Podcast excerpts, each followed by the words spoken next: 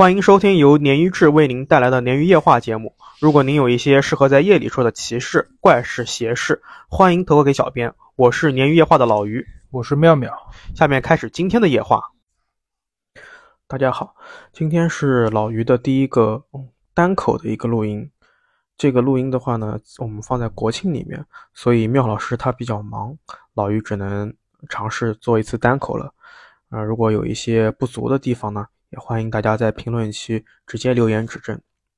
今天这个录音呢，内容也是我们粉丝和我们的这个鱼友以及我们的这个图文的哦小红书网友一直喊老于去做的一个，在九月份八九月份吧比较流行的一个，或者说是比较火热的一个灵异的一个事件。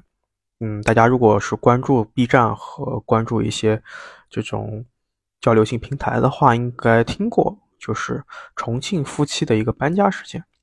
他最早是在豆瓣发的一个帖子，大概就是说我们的一个网友，然后他因为租的房子里面出了一些灵异事件，他就他本身是一个很唯物的人，然后在这个过程中，他做了很多事情。而且这个事情，这个呃灵异事件啊，酝酿很大，前后历经了好几年，他才把这个事情不完美的解决掉。目前来说的话呢，我们这个豆瓣上的原帖已经被删除了，所以我没有办法去找到原文来进行解读和分享。嗯，我在这里的话呢，是主要看的咱们 B 站的两个大佬，一个是叫做邓肯。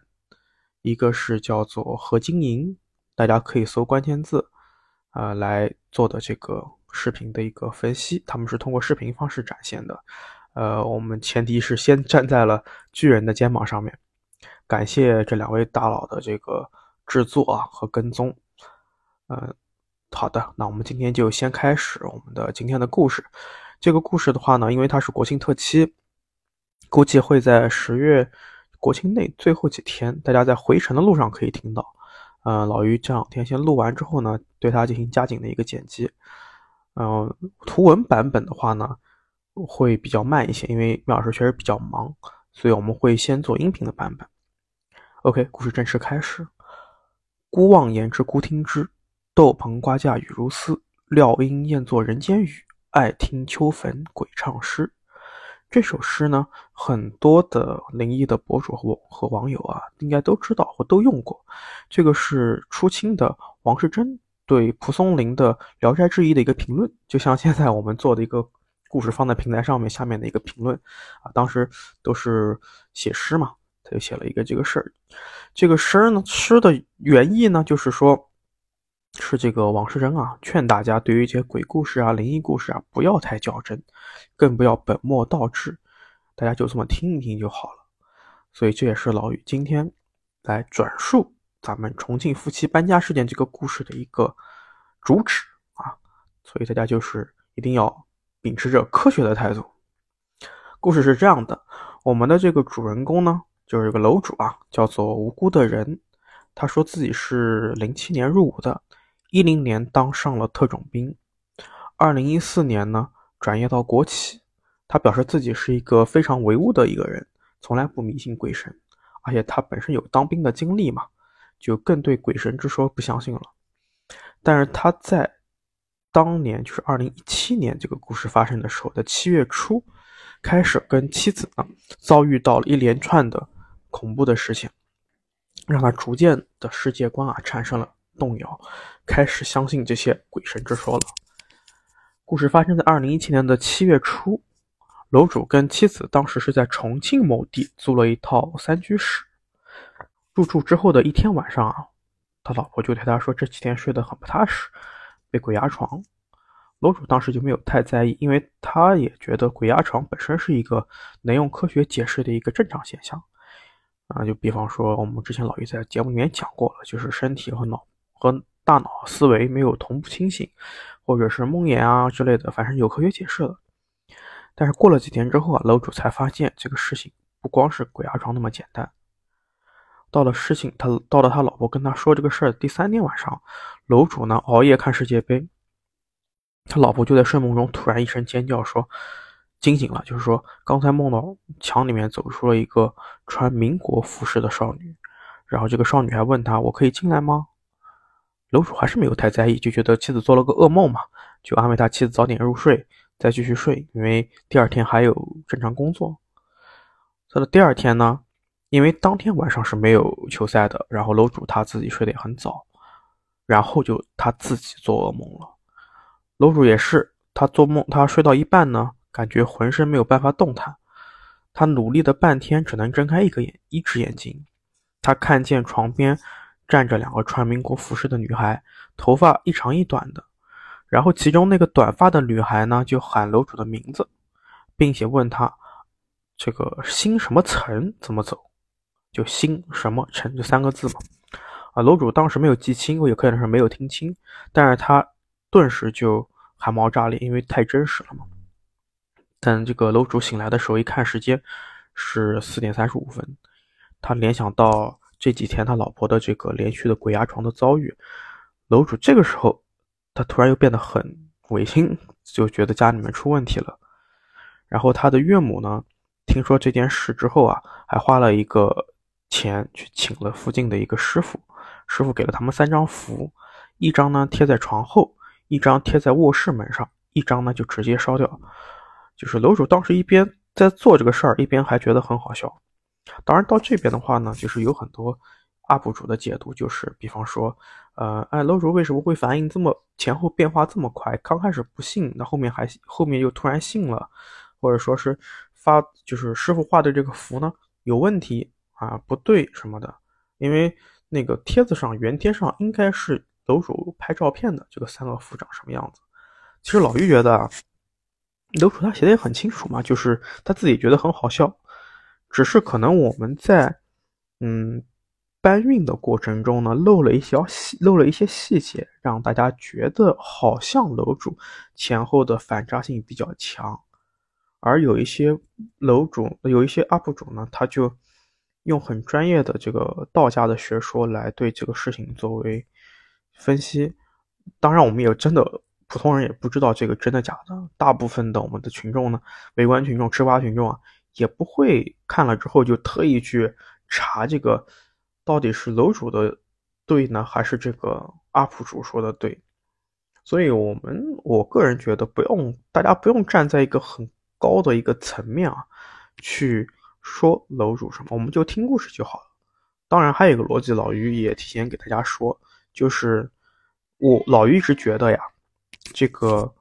无论是有牛逼能力的道家，还是说是，嗯，像我学武术的，他们都有三分恶，就是有因为有本事，所以他自己就比较有点，呃，自傲，对吧？人家有本事嘛，就是自尊自傲嘛，就是很正常的。呃，所以对这个对这些事情，老于还是比较用辩证的去看，也不多说啊。我们继续回到故事里面。楼主是贴，我们前文书说到楼主贴了三张符，到了当天晚上十一点的时候呢，十一点多将近十二点的时候，楼主就下楼买水，因为家里面发现这个没水，他就下楼买水了，可能没不爱烧水之类的。他下出门之前呢，下意识的看了一眼门上的符咒，是很正常的。但当楼主在十二点左右回到家的时候，他发现门框上的符咒不见了。然后这个时候，楼主在原帖里面还发了一张图片，因为他记得很清楚啊，自己是用很多双面胶去贴这个符的，他怕这个符被风吹了嘛，他之前也没做过这个事儿。然后呢，他就觉得这个符肯定不是被风吹掉的，或者是被人撕掉的，因为要有痕迹嘛。他踩着板凳呢，去凑近脸去看贴符的这边，没有被撕掉的痕迹，但是他闻到一种。淡淡的烧焦的味道，而且门框上还有一些燃烧后的残余的残渣，他就很有点害怕，他就问他的老婆跟岳母，老老婆和岳母都说自己没有去动过这个符咒，然后一直到了第二天，岳母就把这个事情呢，跟给符咒的这个师傅说了，对方只说了三个字，这么凶，然后他就说了一些安慰的话，安慰他这个岳母的话，就把电话挂掉了。就无奈之下呢，楼主跟他的这个老婆呢就来到了重庆，他们可能是住郊区吧，这个他原帖没写。然后到了重庆呢，他们就去了最有名的老君洞，先去抽了一支签。这个签上面呢，首先写的是“吉上”，吉祥的吉，向上的上，应该是一个上上签之类的。他就去找道士解卦，解卦的道士告诉楼主，你所求的事情是没有问题的，但是我发现你最近运气很不好。楼主想，哎，这个道士。还挺就是水平还有还不错哦，然后他就准备走了，他也没多想，因为他的签很好嘛。但是他走的时候呢，发现这个道士啊一直盯着他看，下意识的就感觉是不是自己有什么有问题啊，还是有什么情况啊？他就想找这个道士单独聊一聊。他一直等到这个道士忙了两个小时之后，然后他就去找道士去诉说。自己最近的遭遭遇了，这个道士听完之后呢，就送了他一个桃木令牌，告诉他这个呢，带着，他可以防止噩梦，但是也是跟他强调了，只是让你不做梦，并不代表这个梦，它不产生，就是你可能是忘，可能楼主就是让他忘记，或者是感觉不到或记不得之类的，但是梦本身还是存在的，然后。这个道士就是说，你先带着，然后我再想办法，其他办法给你解决。但是当天晚上啊，楼主跟老婆两个人同时又被鬼压床了。但这次呢，就光被压，没有看到之前的那个民国少女。第二天早上呢，他们两个楼主两个人啊，就加了道士微信嘛，就去联系上道士，又去了老君洞跟这个道士见面。这次道士呢，介绍给他了两个师兄弟，然后道士们就做了一些商讨。判断说，这个不干净的东西啊，就在你们的房子里面，因为你们入住打扰了他们，所以才会有这个情况。送了他们几本这个道学的这个书，然后呢，让他让楼主在睡觉之前啊，大声朗诵一个咒语，呃，应该好像叫做应元雷声普化天尊，据说好像是就是道家的雷法的一个咒啊，然后就是说你睡觉前念。你碰到这个鬼压床，你也就默念，或者是你要能出声的话，就喊出来，啊，就大叫出来。然后这个道士啊，还亲自上门做了相关法事。而这一块呢，其实有的 UP 主呢，他有描述这个道士大概是怎么做法的，也有的 UP 主呢，他就一笔带过了。他因为觉得这个跟咱们主线的关系不是特别大。但是呢，我看的这个描述的时候，还有一些 UP 主啊，就这个道士做法做了分析，意思是做法不地道啊，呃，不是道家的正统的做法呀，做错了呀什么啊，我们这边不赘述了，这都是比较主观的一些事情啊。总之呢，道士做了法之后呀，还送给了楼主一把扇子、一个葫芦和另外三张符咒。当天晚上呢。楼主确实睡了个好觉，就证明道士其实做法还是有用的，或者说这种心理暗示可能是有用的。但第二天晚上啊，又发生了这个怪事了。楼主这次发现啊，他新贴在门上的这个符咒也不见了，就是道士后来送的嘛。然后凑过去看呢，这次没有烧焦的这个痕迹了。但是楼主他去找这个符咒，就证明没有烧焦，这个符咒是完好的嘛。他发现啊，他本身贴在。卧室门的这个符咒居然跑到大门上面去了，而且他贴符咒用的这个双面胶不在符咒上面，也就是说这个符咒自己吸附在了门上。那就赶紧把这个事情找那个道士详细说明了。道士说：“你赶紧把这个符烧掉，我明天再来。”第二天，道士再次登门拜访，带了很多施法用的这个法器。也又是做了一通施法，就在他施法的这个过程中啊，道士突然大喊一声“不好”。原来就是说他当时做法的有三根香灭了，但是他说这个灭的方式肯定是有考究的嘛，比方说先灭旁边两根啊，或者是长短啊之类的。这个具体的楼主他听不懂，但是楼主就意思说道士就是大喊不好。道士的意思就是说这个。你们房间里面这个东西啊，这这个不太善良，就是很凶，后面肯定有事情要发生。然后有的楼主啊，有的这个 UP 主啊，就说这个时候道士是要回去找师傅来解决这个事情，有点搞笑，就是徒弟不禁喊师傅，正常正常。也有大 UP 主呢，就是说道士当时没有这个找师傅认怂了。这个具体的，因为看不到原贴了，我也不知道，我们就呃顺这个线，咱们就跳过啊。但是发生的还发生个什么事儿呢？就是说他们在道士做完法，就是发现这个香断的不正常的一瞬间呢，楼主夫妻跟道士进到卧室里面，发现他们床头的镜子突然啪的炸裂了。炸的碎片满床都是，然后这个时候就有分歧了。有的人说呢是这个道士吓得扑通一声跪下磕头，然后逃跑了；也有的说呢这个道士吓得就是赶紧就是做这种道家的一些动作，然后赶紧就回他的老君洞说要请这个师兄师傅来帮忙。总之呢就是当道士发现镜子炸裂之后啊，他就认怂，就是也不能叫认怂吧，就是认输了。确实自己打不过这个，或者是请不走这个不干净的，他就赶紧跑出房间，然后楼主夫和夫妻呢也跑出去了。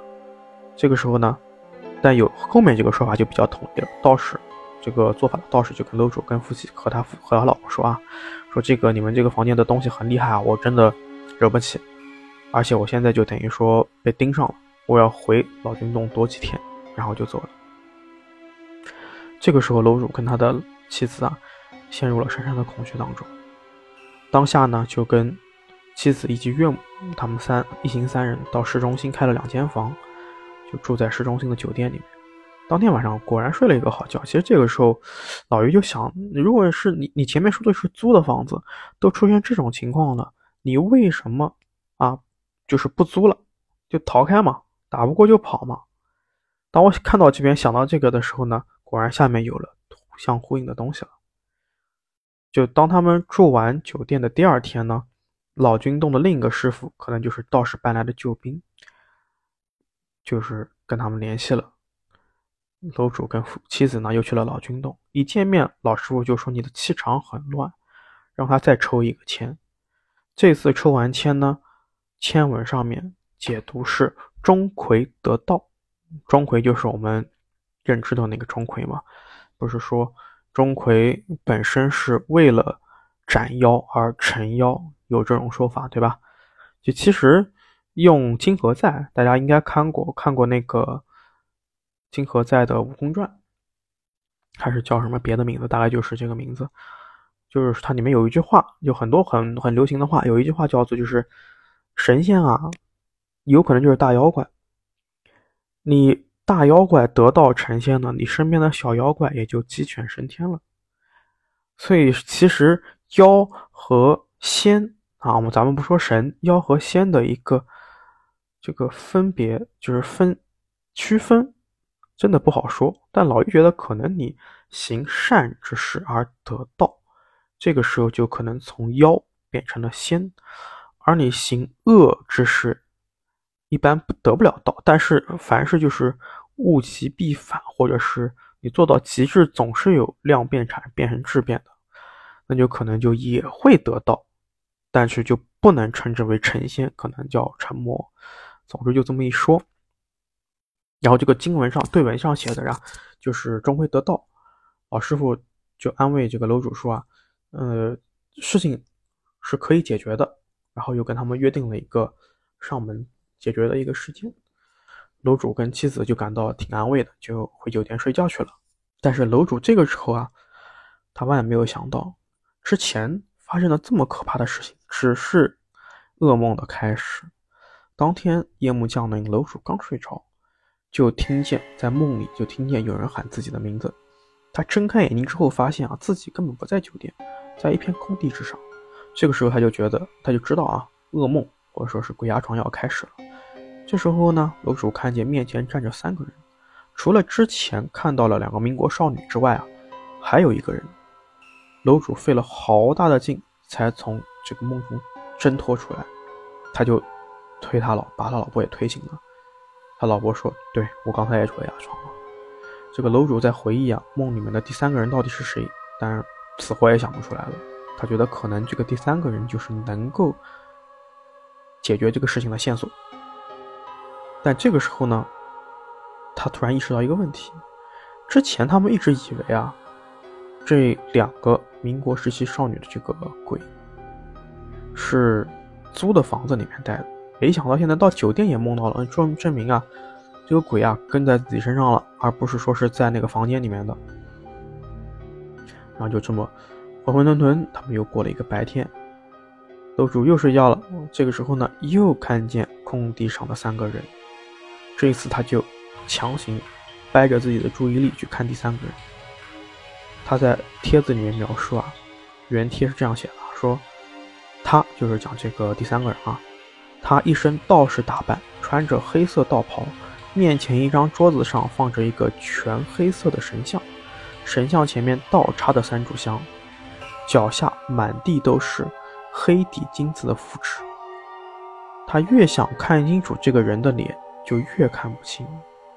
然后楼主他惊醒过来之后呢，凭着这个记忆呢，把这个第三个就是他梦到的这个道士的这个形象呢画了出来。他也希望发帖的时候有一些这个粉丝看到之后，帮他分析分析，这个到底是个。什么东西啊？我是什么人？之后几天呢，楼主跟楼主约定好的这个老君洞的这个老师傅就来家里面做法了。做完之后呢，他不是他不止一个人来的啊。做完之后，这一连同来的几位师傅都表示说，这个事情我管不了啊，比较严重，我能力有限，也没有收任何钱，一行人就离去了。楼主跟父跟这个老婆啊，真的是现在真的是又恐惧又绝望。他觉得是不是之前的这个前世有什么因果得罪了债主，然后跟过来了。这个时候呢，楼主就决定跟妻子开车入藏，去拉萨去拜访藏传佛教。于是呢，楼主跟妻子就一路开车，啊，一边呢。用帖子直播跟网友报平安。七月十六，他们到了成都的酒店，也发生了这个梦中的这个喊名字事件，还是空地，还是三个人。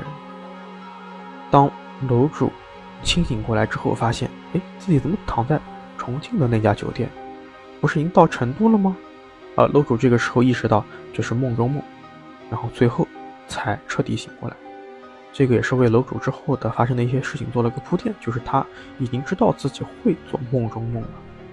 那七月十七呢，就是第二天，楼主把自己当时啊，就是当天的一个照片发给了一个也是一个高人啊，就是传说的一个高人。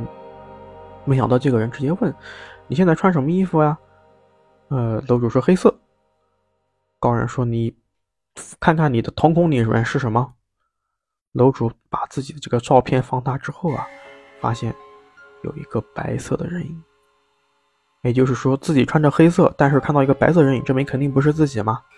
当时就已经麻木了，就吓麻了都。那十九号呢，楼主跟妻子顺利到达了康定，啊，然后也拍了一张照片，在酒店里面拍的，然后也发发了贴。这个时候呢，网友说在他们照片的电视里面。倒映出一张红色的人脸，啊，楼主呢万般无奈之下，拿出了当时服役的臂章，放在身边，才化险为夷，一夜无梦。那到了二十四号呢，楼主他们到了拉萨，同时呢，也是在这个网上啊，他的这个豆瓣帖子里面继续向网友报平安，他们的旅程还在继续。到达拉萨的第三天了，楼主到达了礼堂，吃了火锅，看了当地的风景。这一夜呢，风平浪静，没有做梦。第四天到达了芒康，他们住的是个酒店，正好在县政府，一拉窗帘就能看到一个很大的国徽。楼主就感觉很安心，也没有做梦。然而，当他们第五天到达了巴素然巴素然乌湖，就出事了。这天呢，下着大雨，有很多地方塌方了。他们一路走来很很坎坷，开车的很坎坷。晚上八点的时候，他们两人还在开车赶路，然后四下也一片漆黑，没有路灯。这个时候呢，天上哗啦一个闪电啊，雷声之后一个闪电啊，讲反了，应该是闪电之后有雷啊，然后闪电呢照亮了整个山区。楼主突然看见一个人脸趴在挡风玻璃上面，正是他梦中那个黑衣道士的脸。这个时候，楼主看清了他的面容，而且这个黑衣道士的脸还带着笑容。下意识的，楼主吓得一个急刹车，把老婆也吓了一跳。他老婆也问：“赶紧，赶紧问怎么了？怎么了？”楼主就把刚才的这个情况跟他老婆讲了。老楼主老婆也吓得脸色都变了。这个时候，楼主就。很就很紧张啊，就是很不仅紧张，还很害怕呀。刚才发生这个事情，这个急刹车就很可能就出事故啊。他把头靠在方向盘上，他觉得自己的手啊一直在不停的颤抖。恢复了一阵，又慢慢开了一个小时，然后在然乌湖呢找到了一个酒店就住下了，洗了个热水澡。好在呢也是一夜无梦。第六天，他们开车来到了灵芝。这个时候。他们还不知道可怕的事情即将发生，因为昨天晚上挡风玻璃的这个人脸事件啊，给楼主留下了很大的一个阴影，所以他们一天都开得很慢，一直到晚上九点才开到了灵芝市内，在当地啊非常有名的一家民宿住下，然后洗完澡之后，楼主迷迷糊糊睡过去了。就在半睡半醒之间，楼主觉得。有人在一根一根的扯他的头发，他赶紧吓得惊坐起来，因为这个一个月的这个恐怖经历让他养成一个习惯，就是他惊醒之后啊，他要先确认一下自己到底是在做梦还是真的醒了。啊，这个时候露出他就是确定现在是真的醒了，不是做梦。他摸着床头的手机看了一眼，现在是凌晨四点十四分。这个时候他看向自己的枕头。果然，全都是自己的头发，就是他在梦中的有人拔头发的感觉是真的。这个时候，楼主他就产生怀疑了，他怀疑这是不是还是做梦，他就把他老婆推醒了，让他老婆来看看。他老婆却跟他确定这个不是做梦啊，确实是现实啊。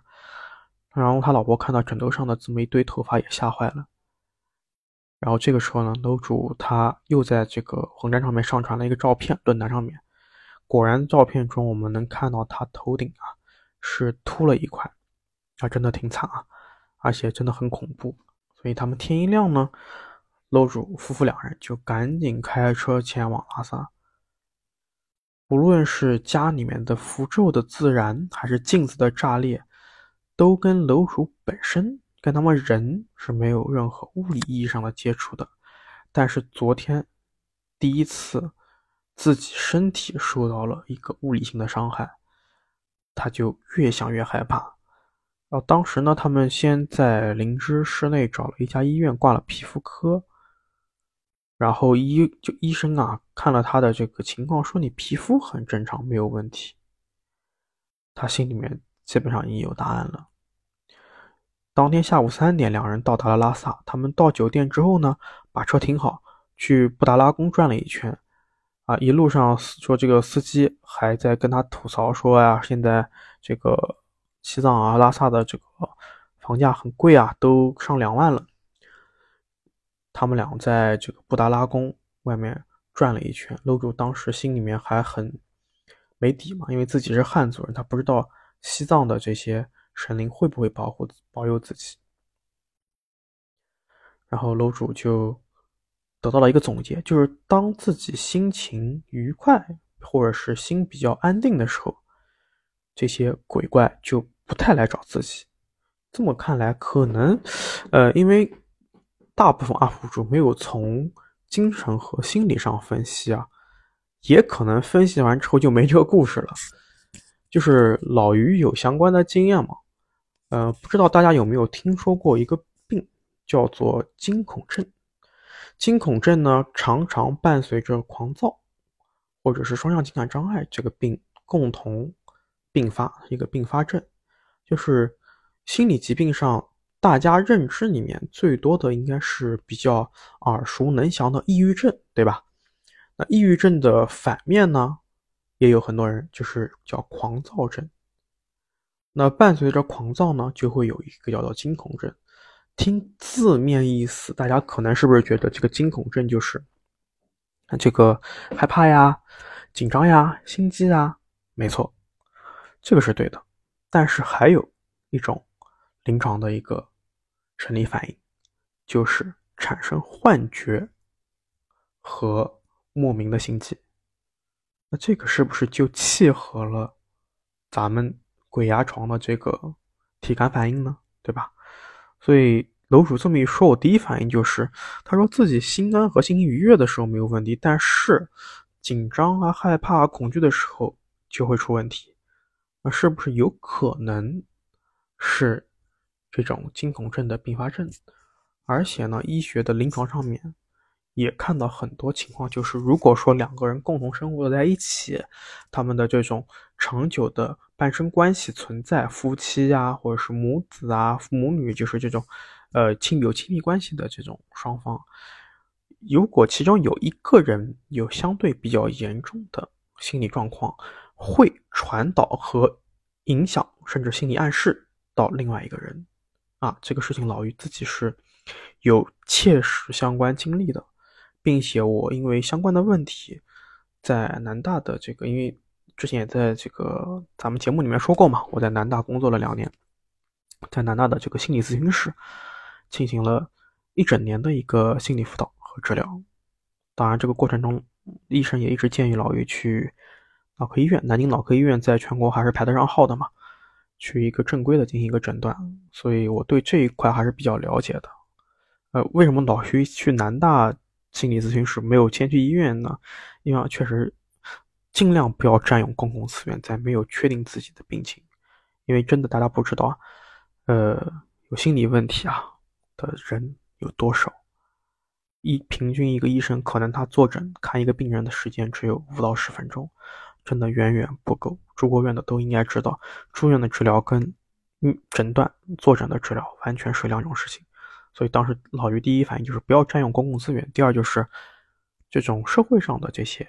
心理辅导什么水分太大，参差不齐，找到一个跟自己相配对、相匹配的心理治疗师很难很难，所以选择了相信南大、相信学校。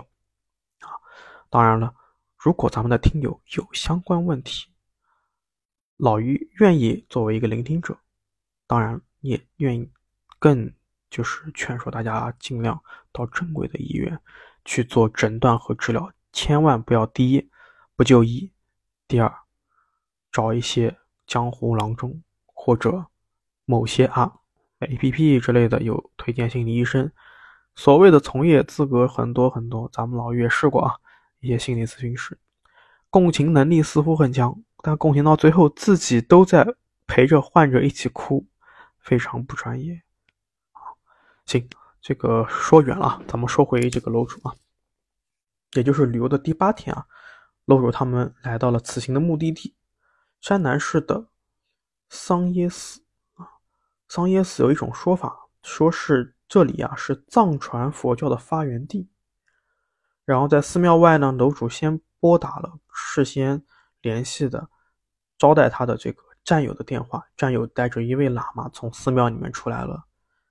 这位喇嘛呢，说是活佛的弟子，汉语也说得非常流利，是佛学院的高材生。他们于是就在寺庙里面拜了一拜，等待着见活佛。下午见到活佛之后呢，活佛摸了摸楼主的头，说了几句藏语，便把他领到了一个房间。房间里面有很多佛像，楼主前后用了二十分钟，向活佛讲述了自己这一个月来的遭遇，以及自己从重庆到四川再到西藏的这所有的经历，还给活佛看了自己。头顶上的那个秃掉的头发，啊，当然活佛跟楼主的交流全是由这个年轻喇嘛做翻译的。然后楼主的妻子呢，也补充了一些他在梦中的一些诡异场面。活佛听完之后呢，闭着眼睛思考了两三分钟，然后告诉楼主呢，这个是孽因灭果。活佛说，妖魔这种说法呢，在藏传佛教里面是不受欢迎的。你来这里呢，是缘分的指引。我不能为你做什么，但呢，我能为你念诵经文，保佑你的平安。你的人生之路呢，还将继续走下去。世界上的所有事情都有轮回，也有因果，直到轮回的那天，自然可以解除。楼主听了之后，心如死灰啊！这话说的不就是说这个事情解决不了了吗？对吧？而且是前世的因果债。楼主他就非常绝望，觉得自己觉得连西藏活佛都帮不了他了，他怎么办？然后楼主就问活佛：“我是否能回到之前的正常生活呢？”活佛通过翻译就安慰楼主说：“你不要多虑，你一直走下去就可以了。”之后，楼主给活佛磕了一个头，就准备离开了。啊，确实，这个活佛这个事情很真实啊，因为好像西藏的这种藏传佛教都是这种追求自然，对吧？人与自然共存、天人合一这种境界，而没有不去做过多的干预什么的。写的确实不能说写的，就是楼主，反正这个叙述的，确实很很真实。啊，可能这样说很真实。然后他们出去的路上呢，这个之前的那个懂汉语的年轻喇嘛就告诉欧主啊，就是叫你保持平常心。活佛说的呢，不是说你现在没有办法解决了啊，不是给你下病危通知书，而是说告诉你呢，你只要继续走下去啊，go on go on 就可以了。然后楼主就问小师傅说，那收多少钱啊？哦，来拜活佛指点。小师这个小喇嘛就说：“那不用不用不用钱。”他说：“你也千万不要在佛堂里面谈金钱。”于是楼主就给他们鞠了一躬。之后呢，楼主就一行来到了他战友家，就是接待他的战友嘛，还还和你战友的家人一起吃了饭，然后一夜没有噩梦。第二天呢，楼主一大早起来就感到一阵空虚和虚无啊，因为自己本身的。一路的目的地就是这个，嗯，陕南的这个桑耶寺。他也拜见了活佛，但是事情也没有得到解决啊。他感觉自己失去了方向，失去了目标。战友邀请他再住几天，他也拒绝了。他就准备和妻子继续前行，但至于去哪儿呢？他当时也心里面没谱。但他觉得他决定啊，就像活佛说的那样，继续往前。然后战友给他塞了很多特产。他们就此作别。到了他们旅途的第九天，他们是漫无目的的前进啊，到达了纳曲市。在这个这个纳曲市里面呢，可能它的这个本身它也是旅游城市，里面还发现了一个蜜雪冰城。然后他说，他就跟妻子买了两杯柠檬水。这里住宿条件是比较差的，但是因为那曲市是去青海的必经之路。所以旅游的人还挺多。两人住下，就是当天住下了，又发生了奇怪的事情，就是他梦到楼主感觉到啊，头上秃掉的那一块头皮在被人拨弄，他瞬间就翻身起来了，然后发现了，打开灯啊，发现床头又是一些零零散散的头发。这个时候他突然发现床边站着一个全身黑的家伙，就是那个道士。他脑袋嗡的一下，感到了呼吸困难，然后大喊了一声“滚”。这个时候，那个窗边的黑衣人黑影啊不见了，但是老婆被他吓醒了，然后也哭了出来。老于就回忆到之前不是有说就是喊那个雷法，知道楼主有没有使啊？让楼主觉得自己要崩溃了，连续这样被前前后后折磨了一个月，谁都会崩溃的。但那是男人嘛，他这个时候也要安，就还是安慰老婆说：“没事儿，反正活佛说呢，咱们也不会死，不要怕，该来的总会来的，该走的总会走的。”一夜的折磨呢，两人都没有休息好。第二天呢，也没办法，就是退了房，开车继续往前走。他们这个时候走在幺零九的国道啊，非常的颠簸，他们本身也很累，也没有心情看风景。开着开着，天就黑了啊，距离目的地还有两百公里。这个时候，楼主实在是疲惫到了极点，已经透支了。两人决定在车里睡了一觉。他现在就睡在这个昆仑山下，昆仑山也就是道教里面的神山嘛。他就给自己打气说：“昆仑山是神仙住的地方，哪个鬼敢招惹我？”啊！